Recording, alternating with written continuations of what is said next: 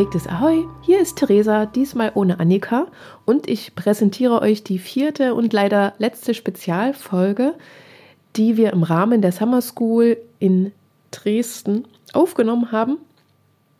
Und in dieser Episode ist mein Gesprächsgast der Herr Professor Dr. Thomas Fischer, der die Professur für Pflegewissenschaft an der EHS in Dresden innehat und schwerpunktmäßig in der Gerontologie ansässig ist, mit den Steckenpferden Schmerz und Delir und auch besonders zur Covid-Pandemielage an einer Leitlinie für die ambulante Versorgung mitgewirkt hat unter eben Covid-Bedingungen. Darum soll es aber gar nicht gehen in der heutigen Podcast-Folge, sondern um die Kernfrage, wie die Pflegewissenschaft in die Praxisanleitung kommt. Herr Professor Dr. Fischer hatte im Rahmen der Pflegefachtagung im Sommer diesbezüglich einen Workshop gegeben und hat sozusagen die Frage gestellt oder die Frage aufgemacht, was passiert, wenn das kritische Denken aus der Pflegewissenschaft auf die, in die Praxis kommt, auf die Praxis trifft und welche Chancen und Herausforderungen es dabei gehen könnte. Und ich schließe mit dem Lieblings- oder mit meinem persönlichen Lieblingszitat aus dem Gespräch, dass die Wissenschaft ähm, besonders sich auf die Fahnen schreibt, nichts für unbegrenzt gültig zu halten. Und ich interpretiere das mal als immer achtsam und neugierig zu bleiben und damit wünsche ich euch viel Spaß beim Zuhören und bis bald. Okay. Das ist doch gut. Na, ob mal. da gab es noch keine Podcasts. Ja, man kann sich es kaum vorstellen, aber es nee, gab eine Zeit, an der es keine Podcasts da hat man, Ich habe mir das immer mit Tape aufgenommen äh, ja. auf dem Kassettenrekorder und das war dann mein... Ja, ja. Oder ich habe auch Hörspiele tatsächlich als Kind gemacht. Ja, cool. Ne? Mit Geräuschen und so. Ja, das fand Schon schön. Gut. Ja. ja, dann herzlich willkommen zu dieser ähm, Podcast-Episode, Herr Professor Dr. Fischer. Ich würde ganz grundlegend in das Gespräch einsteigen wollen ähm, mit Ihrer Vorstellung. Wer ist die Person, Professor Dr. Fischer, und was macht sie aus? Was treiben Sie so? Ja, gute Frage. Ja, herzlichen Dank für die Einladung. Ähm, ich bin Professor für Pflegewissenschaft an der Evangelischen Hochschule in Dresden, offiziell mit dem Schwerpunkt Altenpflege und Gerontologie. So in den letzten Jahren habe ich mich dann aber auch viel mehr mit so ambulanter Pflege, Community Health Nursing und solchen mhm. Sachen beschäftigt. Ich bin hier seit elf Jahren der Studiengangsleiter mhm. für die Pflegestudiengänge. Ähm, ja, und wenn man mir Freude machen will, kann man mit mir über Schmerzen und ja. über Delir sprechen zum Beispiel. ja, ich habe tatsächlich, ähm, als ich meine Bachelorarbeit geschrieben hatte oder habe, je nachdem, das erstmal die Themenfindung ich habe über Ängste bei Palliativpatientinnen ja. geschrieben und hatte erst überlegt, ob ich sie anfrage für die Betreuung, weil sie ja so mit Schmerz mhm. und das geht ja sehr einher. Mhm. Aber es ist auf jeden Fall Schmerz für mich als palliativer Hase. Irgendwie so das Ding, ja. womit man sich ja so lange drüber ja. mit auseinandersetzen kann. Ja. Das soll aber gar nicht das Thema sein ah. von unserer okay. Ausgabe heute leider.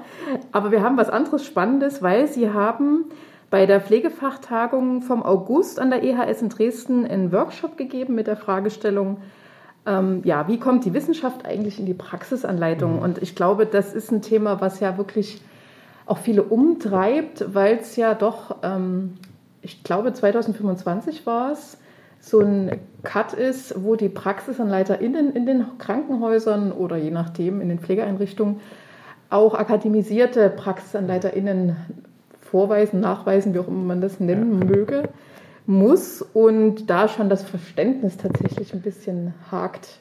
Warum muss das denn so sein? Sie haben in dem Workshop äh, anhand des Praxisbeispiels ähm, irgendwie dargelegt, eigentlich war das Grundthema für mich so kritisches Denken. Ja. Also für mich ist ja wissenschaftliches Arbeiten ja. kritisches Denken. Ja.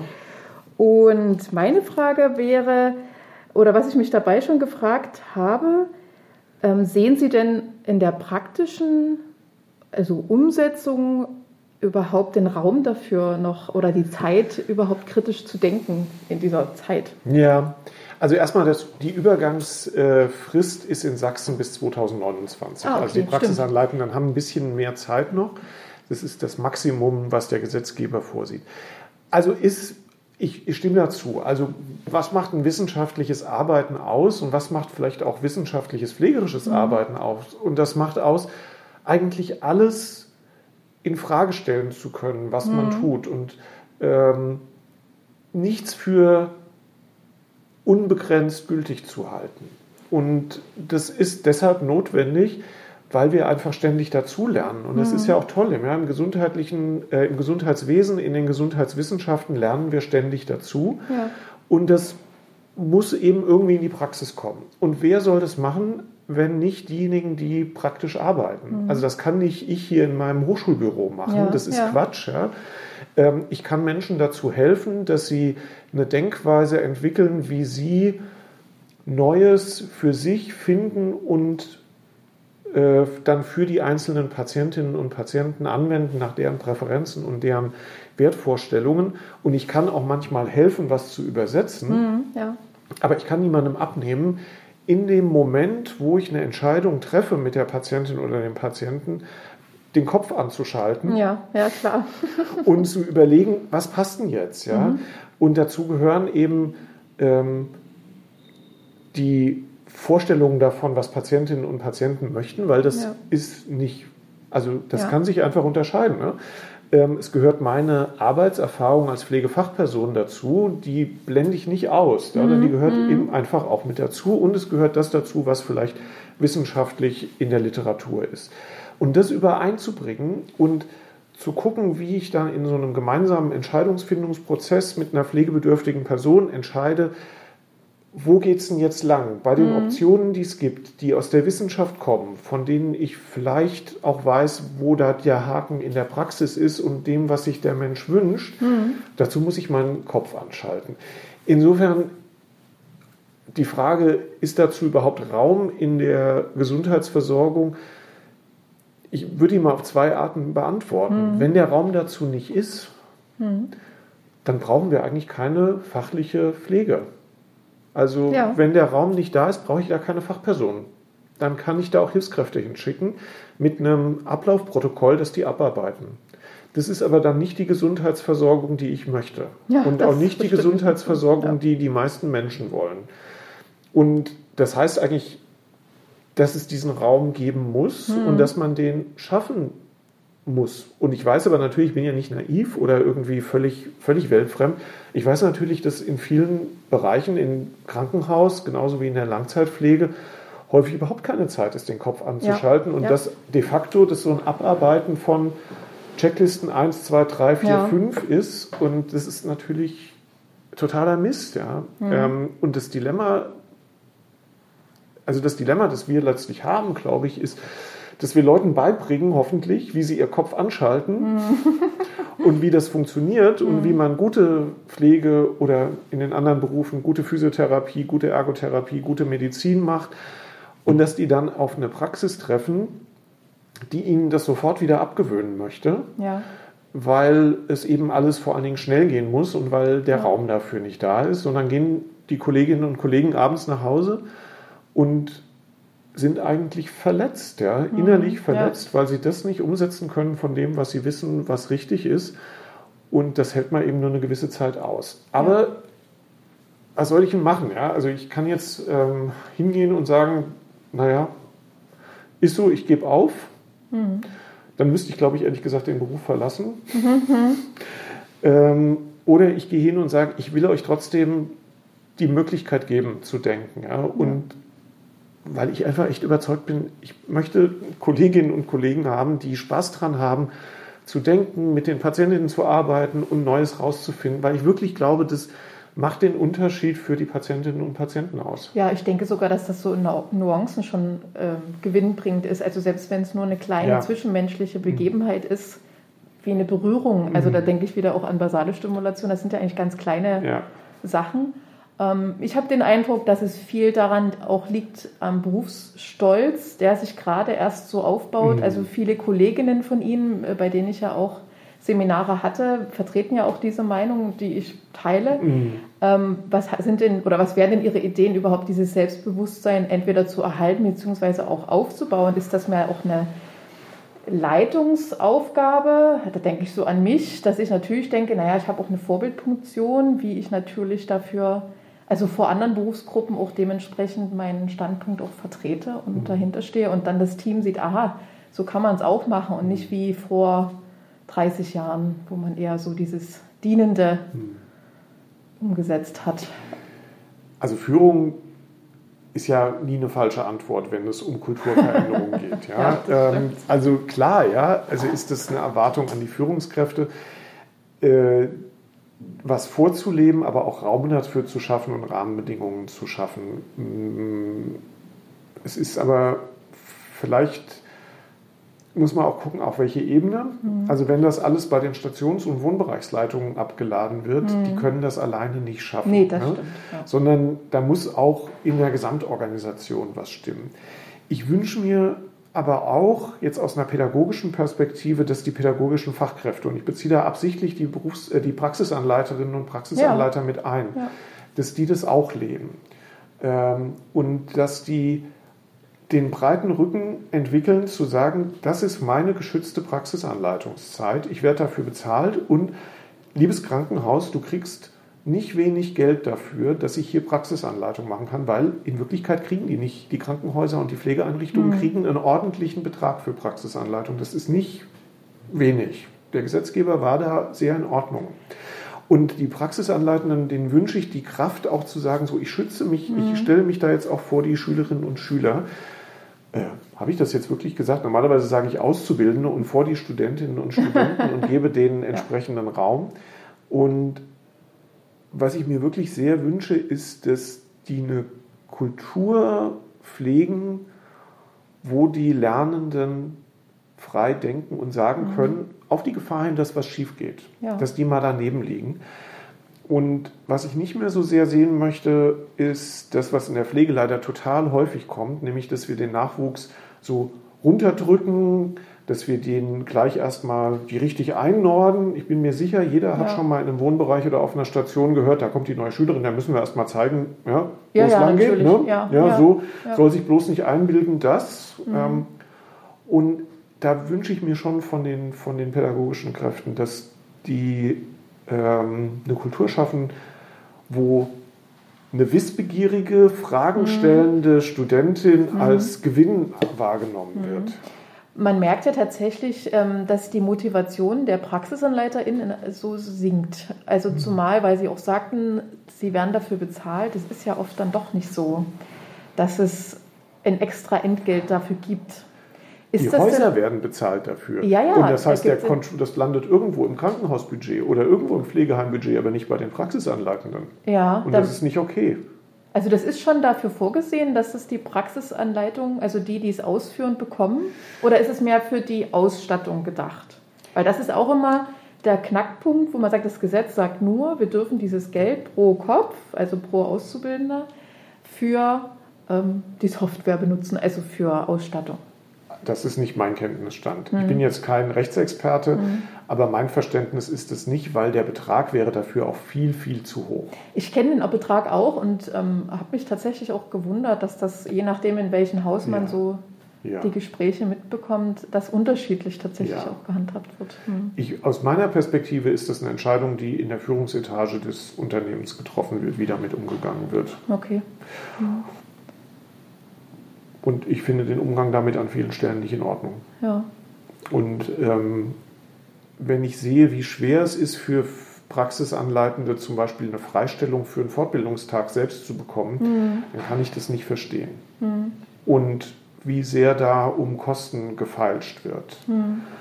Ähm, und wie wenig das als Investition gesehen wird.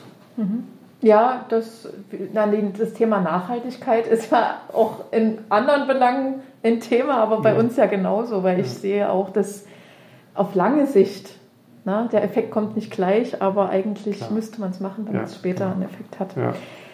Den Fokus nehme ich mal jetzt wieder zurück auf die Studierenden. Ähm, wo Sie denn die Herausforderungen sehen? Jetzt haben, also, oder kurzum, letztes Jahr startete ja der erste Pflegestudiengang ähm, sozusagen grundständig ja. Pflegefachpersonen akademisiert auszubilden. Ja. Praxissemester ist auch vorbei. Jetzt ist ja wieder das theoretische Semester laut Ja. meinem Kenntnisstand.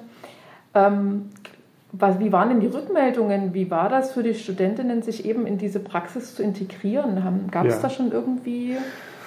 Ja, wir begleiten die ja mit äh, unserer Praxisreferentin und äh, der Praxiskoordinatorin und auch Dozierende gehen hin in die Praxisbegleitung. Also es ist, glaube ich, unterschiedlich, so wie immer, so wie in der Ausbildung auch.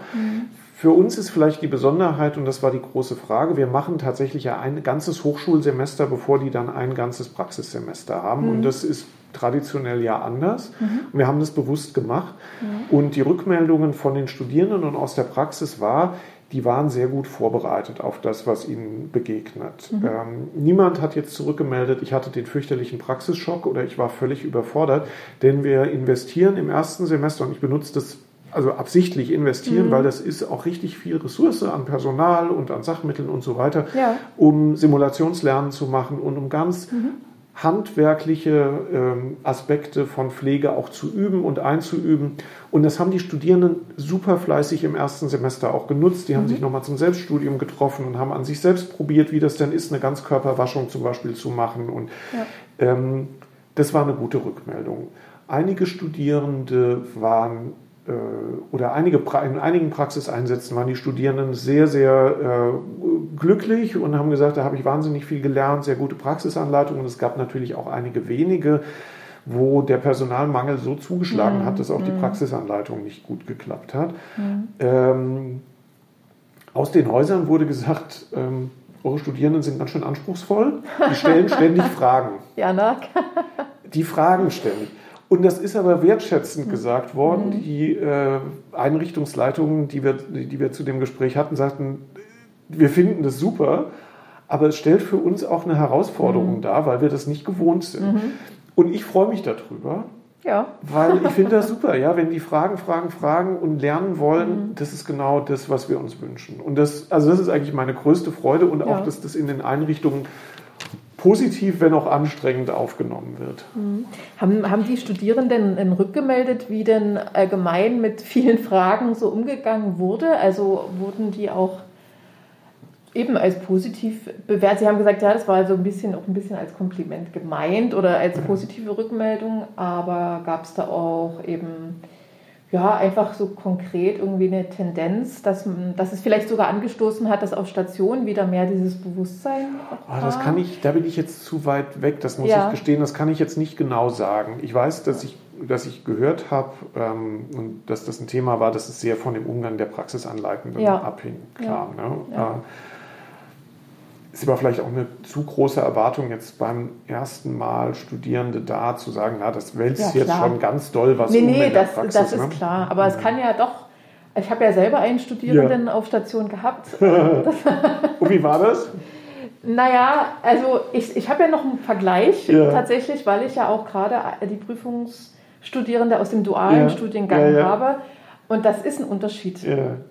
Ähm, einfach, aber das liegt einfach daran, weil derjenige, der jetzt kam, der war aus einem zweiten Semester Ja. und das ist noch eine ganz andere Erfahrungsstufe Ja, ja, als diejenige, die bei Klar. uns jetzt die Prüfung macht. Na, Aber logisch. ich muss sagen, ähm, ja, das war, es hat schon tatsächlich in meinem Kopf, ich habe sie verstanden. Ich weiß ganz genau, wie die denken, vor allem, weil ich ja selber hier studiert habe. Also die, wir kennen die Dozierenden, Ja. wir wissen genau, um was es ankommt, welche, wie die Fragestellung Ja. so ist. Und ich habe mich da, ähm, ja, mich hat es eher so vertraut, hat sich Ja, angefühlt. okay. Für meine Kolleginnen wiederum äh, war das ja eben totales Neuland Ja. und auch mit der Frage, wie viel Praxisanleitung bekommen die eigentlich, was ist denn ihr Anspruch und ähm, das fand ich ganz spannend, dass das Schön. natürlich, Ja, okay. ähm, aber da war mehr Neugier auch da Ja. tatsächlich. Also ja, super. das ist eher, ich glaube, die, naja, Kluft klingt, klingt zu dramatisch, aber das Kritische ist eher gegenüber den erfahrenen Pflegefachleuten, Mhm. die studieren. Die, die gleich von vornherein, das ist was ganz Neues und Mhm. die sind noch nie am Bett gewesen sozusagen, aber die, die erfahren sind und studieren, die haben immer so einen kleinen, na, was willst du denn jetzt damit? Was willst du denn jetzt noch mehr? Ja, oder Ja. Die, der Klassiker, was ich sehr schade finde, ist, naja, die Kolleginnen wollen dann eher weg vom Bett. ja. aus der Praxis. Wir brauchen ja. doch die klugen Leute an den Patientenbetten. Und das finde ich auch. Und ich sage natürlich, also das ist doch gar keine Frage ähm, warum sich das so hält. Und wenn man natürlich noch mehr weiß, so wie es eben in den Niederlanden ja. ist, das haben wir ja zur Pflegefachtagung ja. auch gehört, dass es ja auch beides gibt. Ja, genau. Und überhaupt da eigentlich ähm, so eine Vielfalt ganz, ganz super ist. Also vor allem diesen Skillmix da irgendwie auch zu haben.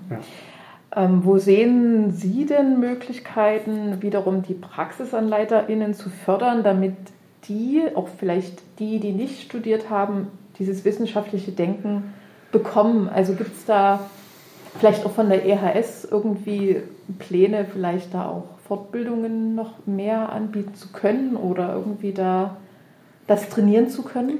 Also wir, seit wir äh, früher in dem dualen Studiengang und jetzt in dem primärqualifizierenden arbeiten, bieten wir Fortbildungen für Praxisanleitende mhm. an. Das machen wir auch weiter. Äh, die ich sage ganz ehrlich, der begrenzende Faktor ist, wie werden die freigestellt und sind die hm, Häuser ja. dazu bereit, es zu bezahlen? Weil äh, der Freistaat bezahlt zwar das Studium, ja, ja. Aber der Freistaat bezahlt nicht die Weiterbildung für die, äh, für die Praxisanleitenden. Mhm. Ähm, und das kann ich auch ein bisschen verstehen. Ähm, man könnte sich jetzt überlegen, möge er doch mehr investieren. Er hat jetzt diesen, diese Summer School, diesen Pflegefachtag für die mhm. Praxisanleitende dieses Jahr ja vollständig bezahlt. Ja. Und das äh, finde ich auch sehr anerkennenswert, dass der Freistaat das mhm. getan hat. Das ist nicht selbstverständlich und in anderen mhm. Bundesländern ist das nicht unbedingt mhm. der Fall. Er wird es aber sicher nicht auf mhm. Dauer tun. Mhm. So, und deswegen, also wir überlegen jetzt gerade, machen wir nächstes Jahr wieder so eine zweitägige Fachtagung, wieder speziell für die Praxisanleiterinnen und Praxisanleiter. Und das wollen wir auch weitermachen. Wir müssen nur das, einfach das Geld dafür finden, das zu tun, weil sie wollen die Praxisanleitenden wenn wir das machen, dann wollen wir auch gute Referentinnen haben, die nicht nur hier von uns kommen, mhm. sondern auch Leute holen, die von woanders kommen, was ja. anderes können. Und dazu müssen wir einfach das Geld finden. Oder wir brauchen die Bereitschaft von den Trägern, äh, wo die Praxisanleitenden arbeiten, auch mal nicht ganz schlimm zu zucken, wenn so zwei Tage eben vielleicht Geld kosten. Ja? ja und ja. wir sind nicht in einem Bereich, wo in anderen Berufen, was dafür Fortbildungen bezahlt werden. Also nicht mal ansatzweise. Das ist es. Also wollen ja, wenn jemand Vorschläge und Wünsche hat von den Praxisanleitenden, super gerne. Ähm, Vorschläge auch für Referentinnen und für Themen nehmen wir gerne, weil mhm. wir wollen das wirklich so haben. Wir haben ein Praxisanleitungskonzept, das sagt, wir haben eben nicht nur den Fokus auf die Studierenden, sondern auch auf die Praxisanleitenden. Ja. Ja. Grundsätzlich wünschen wir uns und freuen wir uns natürlich, wenn Praxisanleitende auch zu uns ein berufsbegleitendes Studium machen kommen, mhm. um sich quasi noch so weiter aufzuschlauen. Das ist ja auch eine Möglichkeit und das gibt es auch nicht überall. Ein speziell für die Berufserfahrenen verkürztes, systematisch aufgebautes mhm. Studium. Und das ist, glaube ich, eine ganz gute auch Möglichkeit. Ja, also ich kann es auch sehr. Nein, weil es tatsächlich viel auch im Berufsstolz gemacht hat. Ja. Es ist eine ganz andere Art, nochmal auch ähm, ja überhaupt erstmal die, die Außenwirkung auch zu verändern und irgendwie da eben nochmal kritischer irgendwie drüber nachzudenken über oder selbst zu reflektieren. Das ist schon, ist schon was Wertvolles und natürlich das ganze Wissen, das gibt es ja. dann on top dazu. Ja, aber das gehört ja immer dazu. Also mhm. äh, es geht ja nicht nur darum, sich irgendwie die Festplatte voll zu machen nee, beim Studium, sondern studieren heißt auch sich selbst als Person weiterzuentwickeln. Ja. Das ist hier eben nicht irgendwie Fachweiterbildung nur, also jetzt nichts gegen Fachweiterbildung, es gibt mhm. super Fachweiterbildung, sondern ähm, das, was Studieren eben manchmal anstrengend macht, ist, dass ich ähm, angucken muss, wo stehe ich, dass ich eine mhm. Position bilden muss mhm. und das heißt auch eine Position zu meinem eigenen Beruf mir vielleicht neu aneignen muss oder meine bisherige verstärkt bekomme.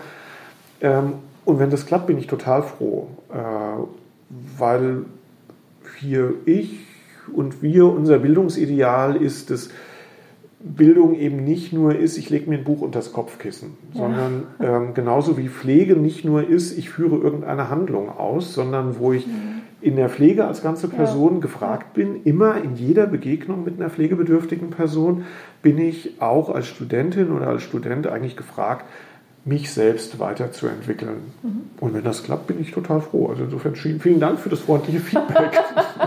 es könnte, es ist, in Gedanken ist es natürlich ja. Das ist was Und ich freue mich ja, wenn Berufsstolz so was ganz Gelassenes ist. Also Mhm. wenn Berufsstolz und Freude an der eigenen Tätigkeit etwas ist, was eher so eine gelassener Stolz ist. Ja, Ja, so eine sich ruhender, selbst, also selbstbewusster, freundlich zugewandter Stolz. Mhm.